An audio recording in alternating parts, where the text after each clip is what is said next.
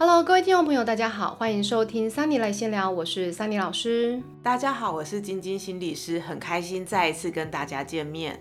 那由于上一次呢和晶晶一起录的两集呢，我们受到了极大的回响，很多的听众呢都敲碗啊，希望晶晶心理师能够更常态性的在节目当中来发声。所以未来呢，桑尼会邀请晶晶心理师呢常态性的一起来聊，希望大家能够多多的支持哦。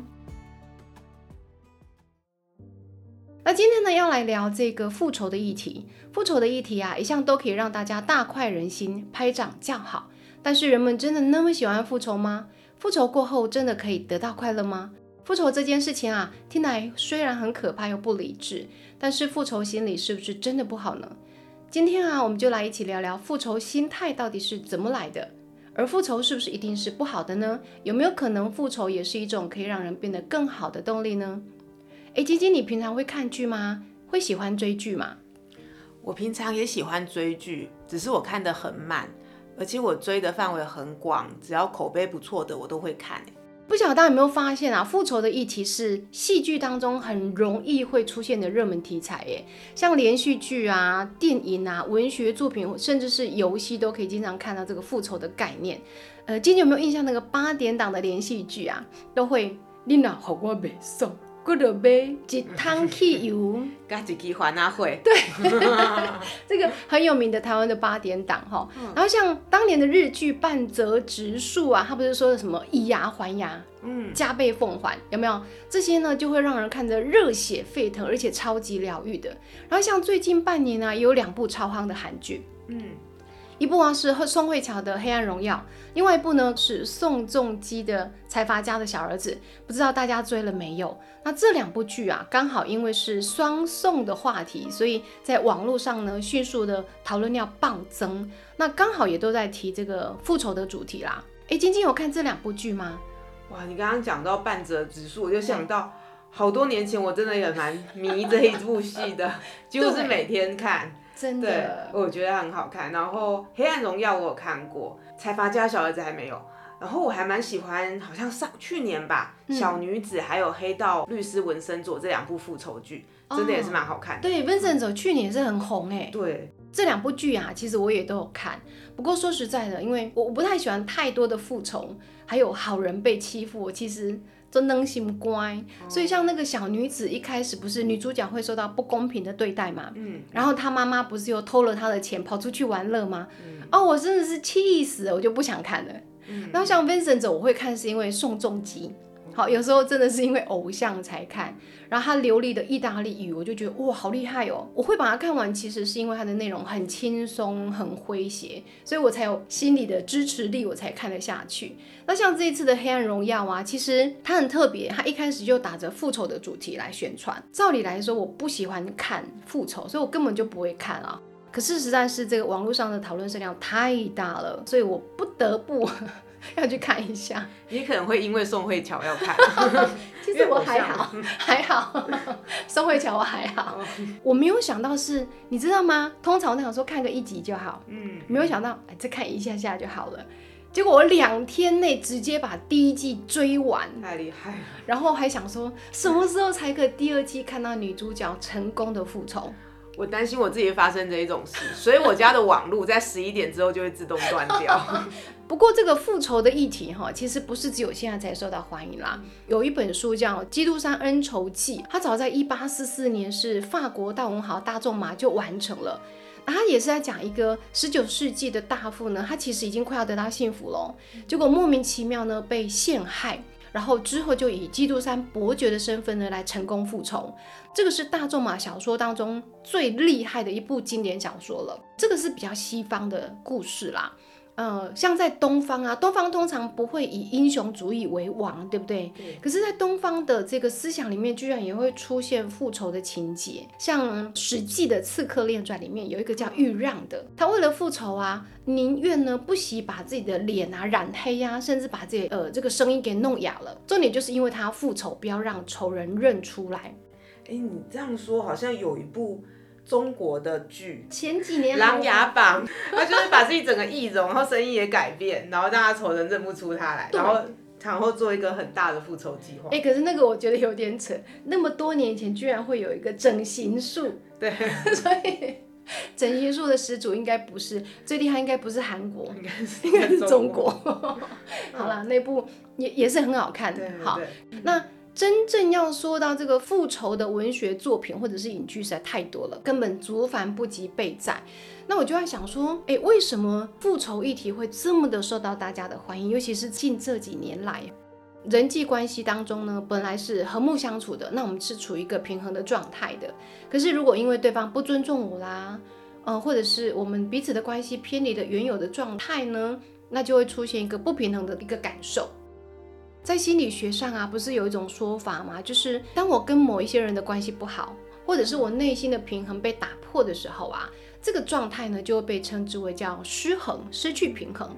可能人们会为了解决这种不平衡呢，大脑就会开始去寻找奖励。所以我在想啊，会不会是因为大家在现实生活当中遭遇到一些不公义的事情，或者是呃内心受到创伤难以恢复，然后又因为各种现实层面，比如说法律啊、舆论啊、经济能力啊各种限制，我们其实很难真正的去用报仇的方式反击。剧中角色以牙还牙，跟以眼还眼，以伤疗伤的方式，就可以在心里面得到一个宣泄耶。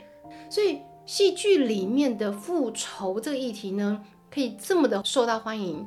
我在想，是不是其中一个原因，是因为观众可以透过看剧来补偿跟替代自己的处境，对不对？这看起来好像也有这样子的道理在。嗯因嗯，为我们其实很多时候，我们不用真的去做这一件事情，哎我们就得以得到满足。我们可以透过想象的方式。对，对没有错。然后桑尼刚刚提到啊，就是内心打破平衡，比如说我和别人的关系本来好的，然后后来进到一个不平衡的状态。其实这我让我比较想到的是心理学里面有一个叫做挫折攻击理论，就是当我正在进行我自己想要的目标哈。比如说，哎，我跟别人处得好好的，哎，我觉得我们的目标就是好好的相处。但是，哎，这个平衡，就是这一个这一件事情突然让我受挫，好，别人突然没有好好的对待我，或者是我要达到某一个我想要的想要的成就，或得到我想要的东西，这里面没有达到的话，我就会就会出现自己内在会出现一个想要攻击的欲望跟冲动。哎，像有时候，比如说小朋友的小团体当中，嗯哎、你跟我好，那你不可以跟他好，因为他跟我不好，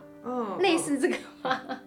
这个就是小朋友其实很早就出现人际攻击。哦刚刚桑尼提到啊，那个我们在谈复仇剧，哎其实我看想到我们每一个内在都每一个人内在都有一个假设，就是恶有恶报，善有善报，这个世界是公平的。嗯嗯，那这个复仇剧其实就还蛮符合我们的内在基模，那更强化我们，哎、我只要不做坏事，就不会遇上坏事的这个想法，哦，以及就算如果我被欺负哦，我得到不公平的对待，最后我也可能，我也可以讨回公道。哎，我有看到一篇在二零一三年呢发表在《行为与脑科学》期刊上的论文，他就有提到说，其实人类有一种适应性的问题，会倾向呢来减低自己对别人做出牺牲，也就是说。呃，当我遇到别人，比如说挑衅者或侵略者，就会希望能够采取一些报复行为，因为我想要避免更多的挑衅。嗯，所以听起来，在这个研究认为啊，那复仇这一件事情，其实是在保护自己，不要让对方再继续伤害我的一个反应。所以它算是一种保护机制，对不对？听起来是这样。我好像曾经看过某些文章说，这个心理学家弗洛伊德他曾经说过说，攻击会让人愉悦耶。哎，真的有这句话吗？哦，弗洛伊德这句话，觉得好像我们俗话在讲哦，看你过得不好，我就放心了。对，那我们就在讲说，哎，如果我对对方有很多生气的话，我可能会想要做某些事情。嗯，那我像你刚刚讲到好几个重点，我们先来谈谈攻击这一件事啊。心理学家将攻击分为工具性攻击跟情绪性攻击。前面工具性目攻击就是我有一个目的，好，我做这一件事情啊，我是有背后有个目的在的。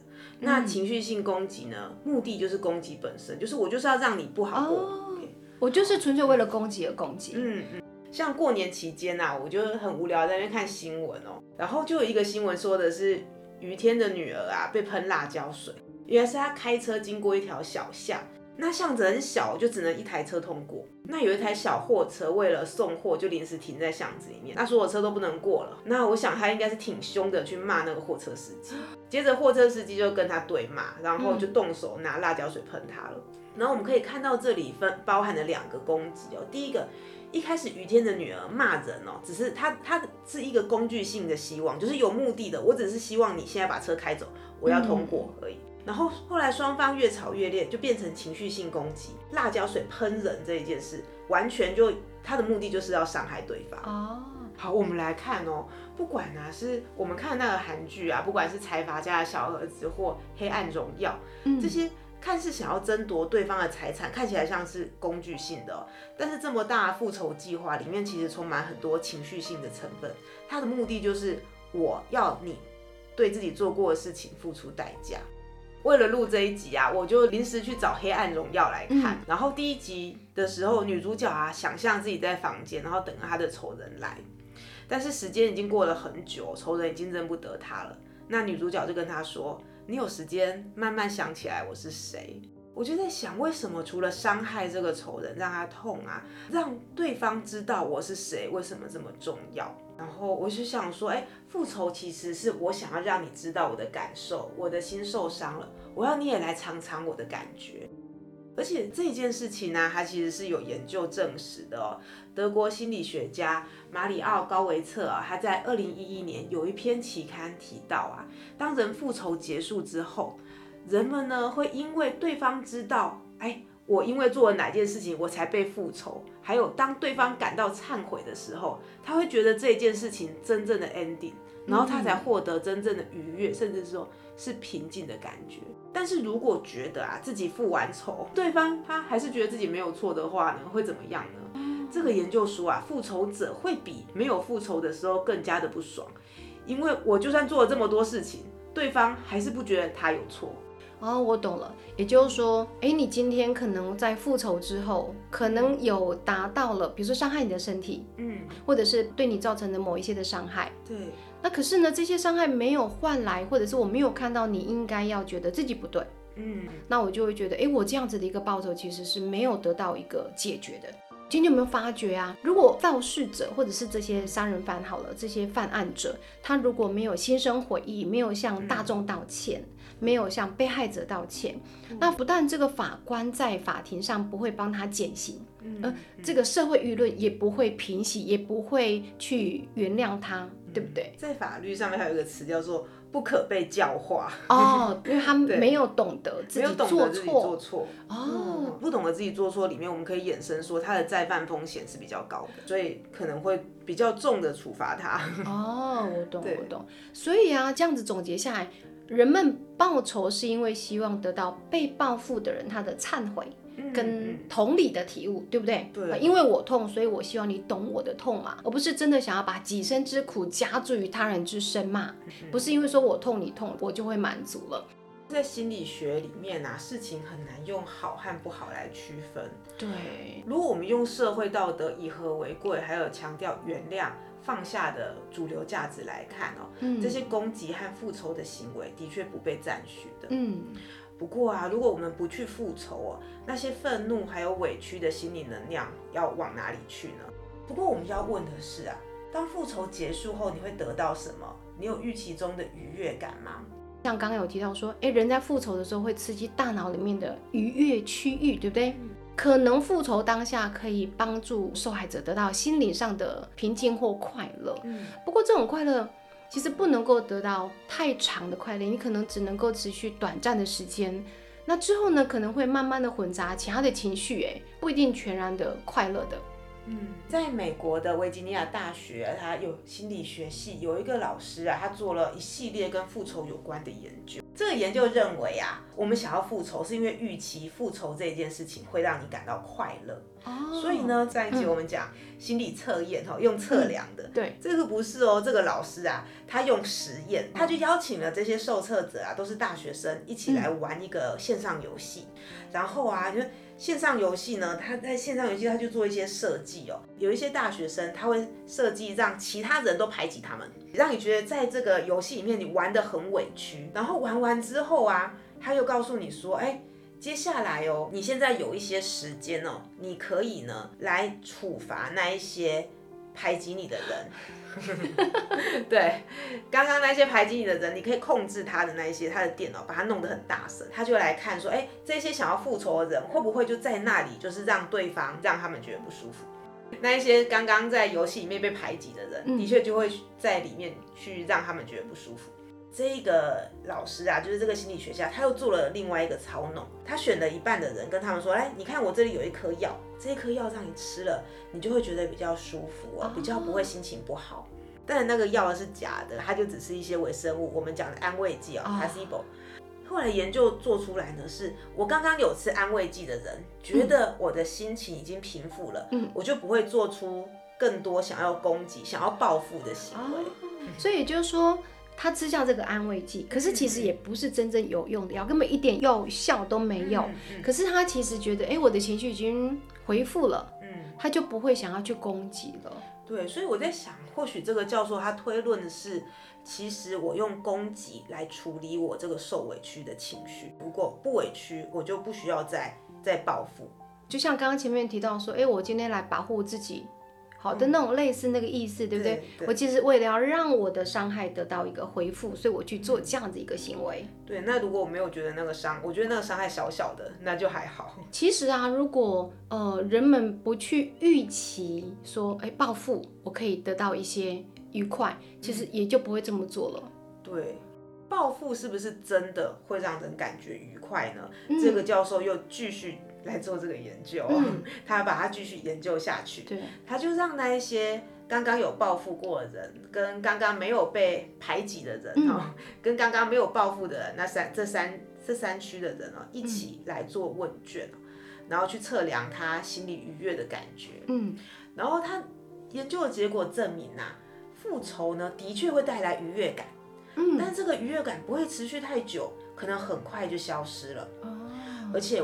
这一些刚刚复仇过的人呐，他为了想要再次得到这个愉悦感，他就会想要继续复仇，停不下来。对，他也停不下来，因为刚刚那一个好像，好像我觉得好像那个愤恨就住在他心里面，开启一个循环。如果他没有继续复仇的话，那他的感觉就会比一开始还要差。哎，会不会是？好像有点感觉说，哎，我现在吃糖，我得到愉悦感了。嗯，然后愉悦感过后之后呢，我好像需要那个愉悦感再次让我保持在那个状态，我都觉得好像有点上瘾的感觉。对啊，这听起来像是上瘾。对，我就看到有一些研究论文提到说，其实报酬带来的快感，它没有很单纯诶，它其实是一种爱恨交织的复杂的情绪啊。像我看到有一篇二零一一年的美国科学心理协会的一些一篇报道文章，它就有说。报复呢不会消除敌意，反而会延长原先被冒犯的不愉快。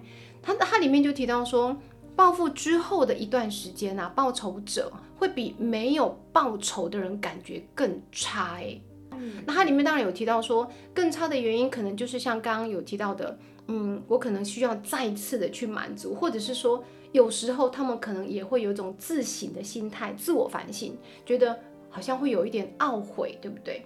应该是我不停的反刍对方对我受的伤害，他应该是一个反刍，像牛一样，把他的食物从这里倒到哪里，哪里倒回来，这样对。所以他不断不断的去想起那件事情，然后不断不断的想复仇就对了。那像是在《黑暗荣耀》里面啊，主角他受了这么多委屈哦，我想如果不是仇恨的力量，他可能也无法坚持活下来，对，然后达到他一定的成就来完成复仇。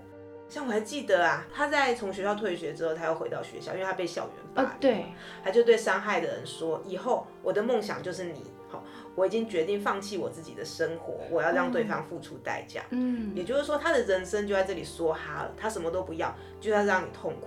已经完全失去自我了。对对，他就是完全把自己放下来。我的目标就是要报仇，所以报仇其实本身没有好坏啊，但是你要在这里投入多少哦？刚刚那个桑尼说的后悔或受难的感觉，是很多时候是因为这些我想要复仇的人，我的想法就被这个我自己被伤害的记忆不停的占据，而且在你的脑中重播，好像一种毒素哎。对啊，嗯，而且反复的思索我要如何报复。回想对方是怎么伤害我的。那在这个过程里面，其实对方又在情绪上再一次又一次的伤害你。如果你可以把这些东西稍微放下来一点哦，把生命的重心再次的放到自己身上，可能会觉得比较轻松一些。哎，那这样讲起来，好像是，比如说你打了我一拳，嗯，那其实你只打了我一拳，可是我不断不断的去 replay 你打我一拳，我可能回放了十次，那种感觉是被打了十拳，对不对？因为你自己不断不断的在自我伤害，你把那个不愉快的感受一直拿回来。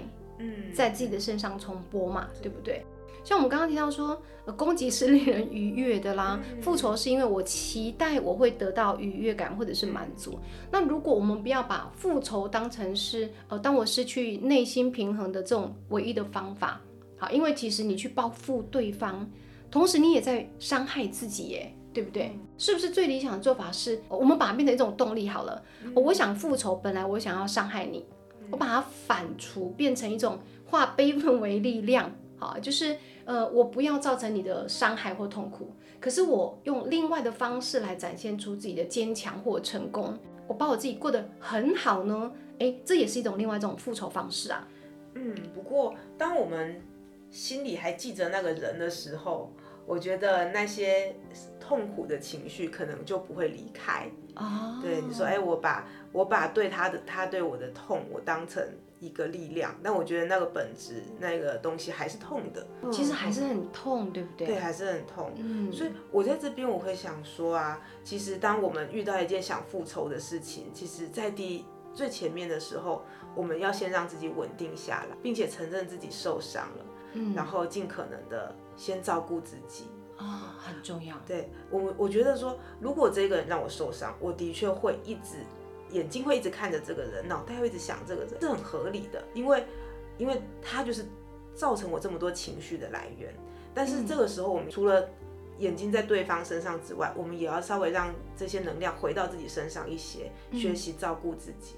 那这边啊，我想要提一下，宽恕和原谅其实是两件不一样的事情哦。哦，不一样的吗？嗯，这是不同的哦。我们可以把它分开来看。原谅这一件事是停止。这个对伤害你的人感到怨恨哦。如果这一个人伤害我，我再也不要再恨他了。那宽恕这一件事情呢，是把伤害大事化小，小事化无，认为这个伤害是不重要的。哈，对。但是我们被伤害过啊，呃，怎么可能变成不重要的事情？我们不能把一件悲惨的事情把它化无。所以只要对过去发生的事情还怀有怨恨哦，我们就没有办法去投入自己的人生。被卡住了，对，会卡在那里。那有的时候啊，跟那一个人有关哈，或者是那件事情有关的线索，那一些被卡住的点啊，就会再一次被触动，那个情绪又会回来。所以，我们如果我们怎么去处理自己这个状况呢？其实我们需要把这些痛苦放下来，而不是继续留着。然后在这一边呢，哈，这是书上的一段咒语，我教大家哈。这段咒语说的是哈，我体认到。你做的某某事伤害了我，但我不会让这些事情再一次伤害我。还有，我体认到你做了某某事伤害我，但我不会再让这些记忆再一次伤害我。也就是说，原谅是为了让自己解脱，为了找回自己的幸福感。其实跟对方一点关系都没有。原谅是为了让我自己好过。对，哎，刚刚青青教给大家的咒语有没有赶快记起来哈？下一次当你感到生气、愤怒、想要报复的时候呢，你要先停下你的心流哦，然后赶快在心中默念咒语。对，我觉得咒语只是给大家一个建议，哦，一个练习，一个练习跟建议，让让你把自己跟那一个。伤害你的事情分开，把它切开来。对，最重要是你要离开那个状态，你才有办法去照顾自己的身心灵嘛。那像刚刚我们提到说，如果你今天呃感到不公平或者是心有不甘的时候，也许也许有一派的人会认为说，我要以牙还牙，以眼还眼，直接反击。那或者是像有另外一派的人可能会觉得说。如果能够把复仇的意念往心里内化，去想着说我过得比你好，就是最好的报复了。这两端好像都蛮极端，其实都很需要意志力跟行动力耶。而且在这里面，我可以看到是好像我的对象还在对方。那如果真的想要报复，我们可不可以找一些让自己喜欢的事情、愉快的事情、开心的事情来转移自己的注意力呢？我觉得转移注意力的确是让自己心情稍微平复。的一个方法。不过在转移注意力的同时啊，我们可以看看，哎，当我这个很激动的心情平复下来的时候，我自己内在是一个什么样的状态？还是要观察到自己的内心、自己的想法。对。那如果我去吃好吃的东西啦，找朋友、运动、打球、唱歌啦，哎，这样子是不是可以把那种不愉快的感觉先暂时先给忘记啊？对，我们在说，其实处理问题啊，有分两个，一个是。直接面对问题跟逃避问题，这两个都很重要。真的吗？对，逃避不是耻辱。对，哦，逃避其实是让我们暂时休息跟修复的一个一个空间。嗯，对，现在今天先去找朋友聊聊天，或者是唱歌，或者吃一顿大餐，其实，哎，或许我的人就可以稍微停下来，平静下来。对。像我刚刚讲到说，逃避不是耻辱，好像好几年前那个逃避虽然羞耻，但是很有用，又又这么一部剧，对不对？那不然我们就试试，有一个韩国大学教授他有建议说，如果你在现实当中呢失去平衡，没有办法得到补偿的时候呢，你可以看剧。就像我们刚刚提到的，我看荣耀或者是看小儿子，我们来获得一些满足，因为看别人复仇很开心啊，自己不费 半点力气，哎，这样子好像就不会那么的辛苦。对，哎，韩国在行销韩剧真是一条龙，哎，真的很厉害，对，真的。那最后呢，如果大家对于复仇的研究有兴趣啊，大家可以参考节目的资讯栏，Sunny 啊有将一些 BBC 的新闻报道啦，还有一些论文的参考连接都附在里面，大家可以自行去点开来看哦。好，在这里我也要介绍一本书哦，叫做《一个人的疗愈》。这一本书其实讲的是跟疗伤有关的书，然后我觉得他写的蛮浅显易懂的。如果大家有兴趣，也可以找来看。OK，今天的这个看似可怕呀，但其实呃没有那么负面啊，其实也是可以很正向的复仇议题呢。希望大家会喜欢，也希望大家都能够拥有正向的复仇力量。今天很感谢大家的收听啦！如果你喜欢这个节目呢，也请记得要大力分享加订阅哦。当然也千万别忘了要五星留言。那么我们今天的闲聊就到这里，要和大家说拜拜喽。好，拜拜。